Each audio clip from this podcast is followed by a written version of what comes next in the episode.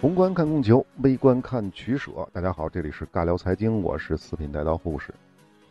我们在之前的节目当中啊，只要是讲国家或者讲战争的，基本上呢都围绕着中国周边，比如说我们印度、巴基斯坦啊、阿富汗呐，起码呢也是欧亚大陆一带的，比如两伊。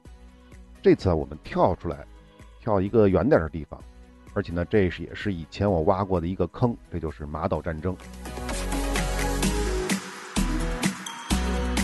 面对西班牙强行占领埃格蒙特港，英国政府意识到强硬的意义啊，并不在于维护殖民地的归属，而在于遏制西班牙和法国的复苏以及英国的国际声誉。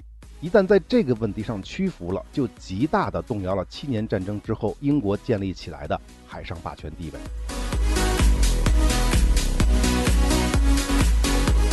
总之啊，二战以后的阿根廷逐步从发达国家沦落为发展中国家。这种现象呢，在整个世界都是十分罕见的，而且我们要知道啊，阿根廷自从独立之后，国内大多数时期都是处于和平状态的，没有爆发过太大规模的战争，这与多次经历战火洗礼的欧亚大陆是完全不同的。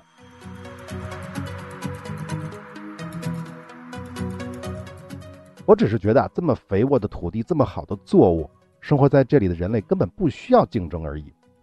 但是呢，这一切终将被改变。一四九二年，被西班牙服务的热那亚人哥伦布发现了美洲，从此这里的宁静将永远不复存在。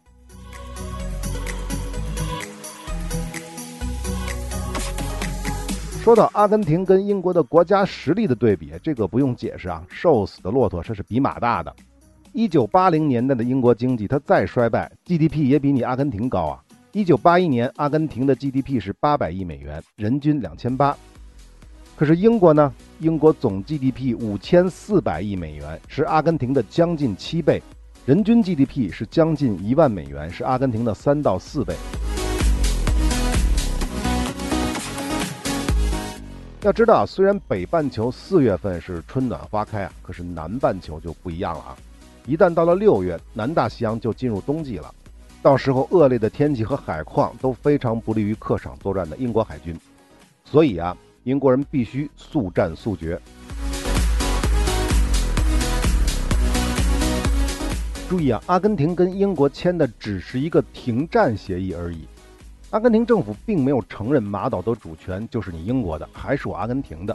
而且后来还把六月十号定为马岛的主权日。